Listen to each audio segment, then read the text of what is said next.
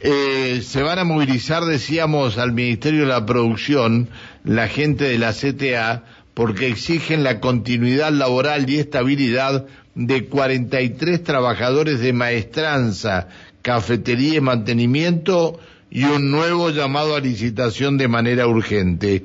¿Qué pasó? Juan Carlos Hernández es el secretario de la CTA Neuquén. Hola Juan Carlos, buen día. Buenos días, Pancho, ¿cómo estás? Bien, gracias por atendernos. ¿Qué, qué pasó? ¿Que 43 trabajadores que eran de una empresa privada? Eh, así es, son actualmente trabajadores de una empresa privada, eh, la empresa se llama Veriplau. Eh, la cuestión acá, Pancho, es que, bueno, el primero de noviembre del año pasado se hizo esta licitación. Han habido algunas situaciones, de hecho, algunos planteos nuestros respecto a los procesos licitatorios, que es un poco lo que siempre venimos eh, hablando y denunciando en algunos casos de que no son claros. Y bueno, ha transcurrido prácticamente tres meses y esta última semana hemos sido noticiados por parte de la gente del Ministerio, eh, concretamente por Federico Bombín, de una preadjudicación de un servicio. Este, decía una licitación que a nuestra organización o a los trabajadores particularmente nunca se les hizo saber del proceso. Este, este proceso no ha sido, para nuestro entender, este, muy claro. Entonces, eh, el planteo concretamente es que en estos pliegos, que no se prevén desde que se iniciaron estos procesos de tercerización del servicio, este, hoy nos dejarían 40% de los trabajadores de afuera. Y además, lo más grave de todo esto es también de que tanto este ministerio como muchos ministerios siguen haciendo procesos licitatorios donde eh, lo único que el Estado busca es ahorrar este, en costos, pero obviamente eh, lo barato que le sale al Estado, eh, los trabajadores lo pagamos caro porque obviamente que de la noche a la mañana seamos este, anoticiados de que van a, que va a haber una reducción, o sea, las empresas que ganen los servicios no van a tomar el es decir, a ver, eh, trabajadores. Espérame, Juan Carlos, un minuto. La licitación que se hizo en noviembre, ahora dejaron en la calle a los empleados de la empresa que ganó esa licitación. Exactamente. El primero de marzo, teóricamente, eh, hay dos empresas Iñaki una y Falken la otra que tomarían estos servicios. Una tomaría el servicio de cafetería, la otra tomaría el servicio de, cafetería, de, mantenimiento y maestranza. Y dentro de los pliegos está previsto esta cuestión de que la empresa que toma el servicio puede absorber solamente el 60% del personal, lo cual indica que el, el 40% queda fuera. Estos trabajadores además Pancho, trabajaron durante toda la pandemia. Este, no es que sean, no son trabajadores esenciales de la misma característica que los trabajadores de salud, pero trabajaron durante la pandemia. Hoy hay un decreto, además nacional, que no eh, no permitiría que, que quede gente sin trabajo si no es por una justa causa. Y nosotros entendemos que estos procesos de licitación, que no son claros, y que encima en medio de esta situación, hoy de la nada nos deja gente afuera, no nos parece, digamos, algo totalmente viable para los trabajadores. Decía, lo que al Estado le sale barato contratando empresas que incumplen permanentemente con todos sus este, obligaciones patronales, hoy le adjudican servicios, a nosotros nos dejan gente afuera y además con la problemática cotidiana que vamos a tener a partir del primero de marzo, porque tanto Iñaki como Falken son empresas que incumplen y vulneran derechos permanentemente en cada lugar que han tenido servicio. De hecho, han levantado servicios de la noche a la mañana porque no pueden afrontar después los compromisos con los trabajadores. Qué problema grave.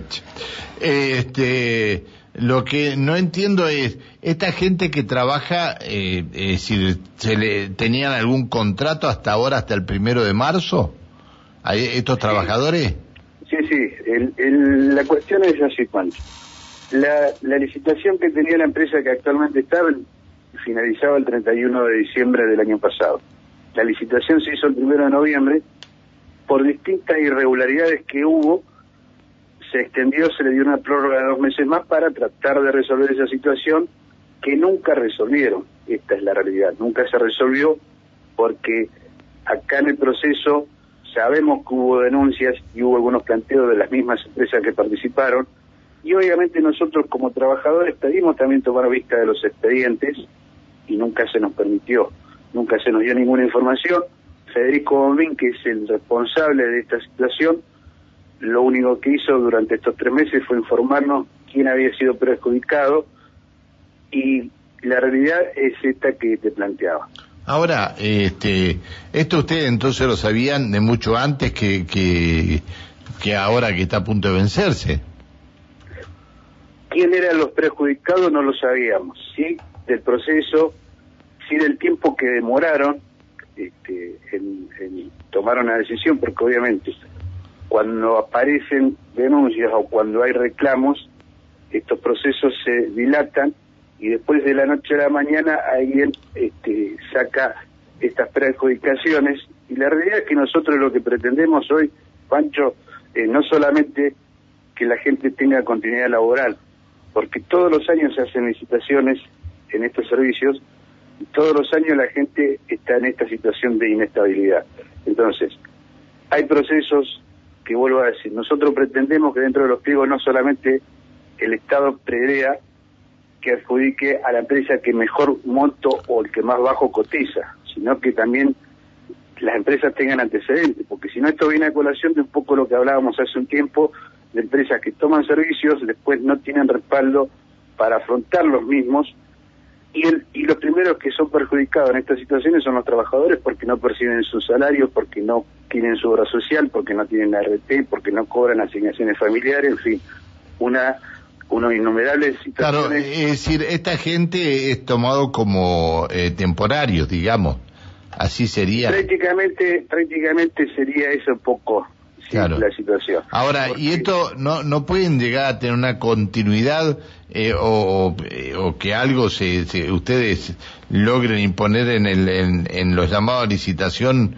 este, eh, que esta gente, una vez que se termine el contrato por una determinada empresa, esta gente siga con la, la, la, la empresa que, que viene? Bueno, eso en salud, que no es una isla, eso se logró Ahora hay otro ministerio, como esta isla, que es el ministerio de López Rayy, que obviamente no atiende el reclamo, el tanteo de los trabajadores. Este, entonces nunca hemos tenido la posibilidad de poder este, incorporar a los pliegos mejoras para evitar estas cuestiones. Nosotros hemos planteado también que si estas licitaciones se hacen, que no se hagan anuales, sino que sean de cuatro o treinta y seis meses, porque si no todos los años la gente está en esta situación.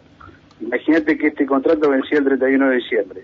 Este problema que tenemos hoy lo hubiéramos tenido el 31 de diciembre si hubieran perjudicado sin haber tomado las denuncias y todos los planteos que había respecto a este proceso. Bueno, pero esto, entonces esto hay que modificarlo, es decir, la gente que, ¿qué hace esta gente, estos 43 trabajadores que ahora no están en la empresa que viene, porque la empresa que viene vendrá con sus trabajadores, porque no hay nada que indique que tienen que continuar ellos.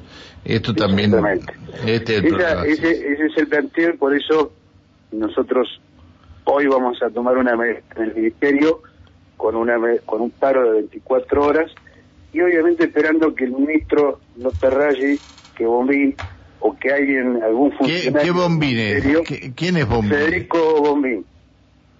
¿Y qué, qué cargo tiene dentro del ministerio? Es funcionario, la verdad que el mm. cargo específico no lo tenemos, pero es el que estuvo al frente del proceso de licitación. Está bien, bueno. Bueno, esta, estas cosas es lo que hay que solucionar, porque si no vamos a estar siempre igual. Ahora, lo que yo no entiendo es, eh, es decir, el servicio de cafetería tiene que ser, lo tiene que prestar un privado dentro de un ministerio y tener este eh, en este caso cafetería y que y también limpieza debe ser, ¿no? Porque, Exactamente. porque son 43 trabajadores de maestranza, tienen que ser eh, tienen que ser privados, no tienen no no pueden ser empleados públicos. Tranquilamente, obviamente que deberían ser trabajadores del Estado. Este, pero además lo grave también de esto hasta este proceso, siempre la empresa que ganó tomó todos los servicios, porque son 43 trabajadores, son 13 de cafetería, 3 o 4 de mantenimiento y el resto de maestranza.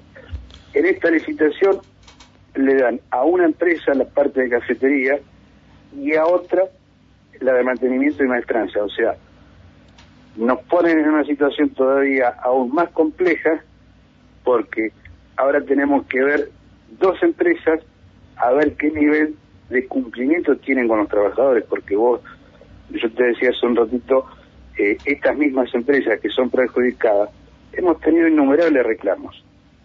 Este, si el Estado no les paga en tiempo y forma, no pueden pagar los salarios, no pueden pagar los aportes, y la gente pierde no solamente cobrar su salario en tiempo, sino también los aportes y demás, que son las situaciones que tenemos en muchos servicios tercerizados. Entonces, por eso mismo abrimos el paraguas a tiempo, planteamos esto de que no se tome en cuenta solamente la situación de qué cotización es la más baja, sino que también se pidan antecedentes a las empresas, porque eh, después lo que sufrimos las consecuencias obviamente somos los trabajadores. No, no, pero yo me imagino que, que a estas 43 personas, que son 43 padres y madres de familia, le digan desde mañana no tienen más trabajo ustedes.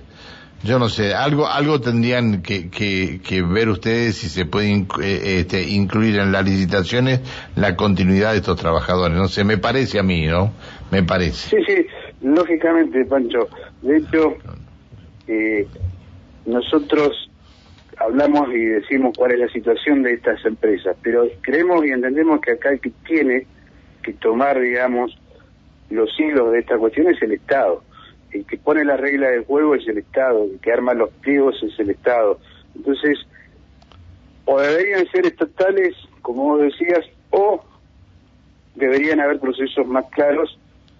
Porque esta es la manera, la, la mejor manera de, no, de decir, eh, hemos reducido la cantidad de empleados estatales, pero han aumentado la cantidad de empresas este, que se dedican a, a, esta, a esto otro. Entonces, claro, no son empleados estatales, pero el presupuesto es mayor por la cantidad de, de, empresas que están haciendo el trabajo. Eh. Bueno, estamos, estamos, que esto es de nunca acabar. Eh, Juan Carlos, eh, ¿desde qué hora comienza la medida? Eh, nosotros a partir de las 7.30 vamos a concentrar en el Ministerio de Producción, eh, obviamente esperando ser recibido por algún funcionario y ver de qué manera se puede encaminar esto. La única forma que tenemos de encaminar es que este proceso que entendemos no ha sido muy claro, que se deje sin efecto, que se haga un nuevo llamado, ellos tienen las herramientas para hacerlo, este, y poder encaminar esta situación, porque si no, obviamente, va a ser complejo a partir del primero de marzo. Me imagino. Eh, Alejandra Pereira, que comparte la mesa de trabajo, te pregunta. Juan Carlos, muy buenos días. Buenos días, ¿cómo te va? Muy bien. ¿En esta movilización tienen previsto realizar algún tipo de corte en la ciudad? Nosotros vamos a estar en la esquina de Santiago del Estero y Belgrano, que es donde se encuentra el edificio del Ministerio de la Producción. Este, ahí realizaremos un corte vamos a movilizarnos a ese sector para pedir a las autoridades que nos reciban. Está bien. entonces van a cortar en Santiago del Estero y Belgrano. Y Belgrano, así es. Bien. Eh, Belgrano es por donde más líneas de colectivos circulan, ¿no? Lo que va a ser el tránsito en todo ese sector. Bueno, gracias Juan Carlos por atendernos, ¿eh? Por favor, gracias a ustedes. Que sigas bien. Eh, Juan Carlos Hernández, secretario general de la CTA. Atento, paro. A partir de las siete y media de la mañana cortarían Belgrano y Santiago del Estero. Exactamente. Hay previstas otras movilizaciones que podríamos llegar a tener algún corte en algún otro lugar también en la ciudad, así es que si pueden evitar, si pueden evitar el centro, claro, ate hoy, si, si pueden evitar la zona del centro, este bueno, eh, háganlo. AT, CTA eh, es, prácticamente todo lo mismo. Este, bien, bueno,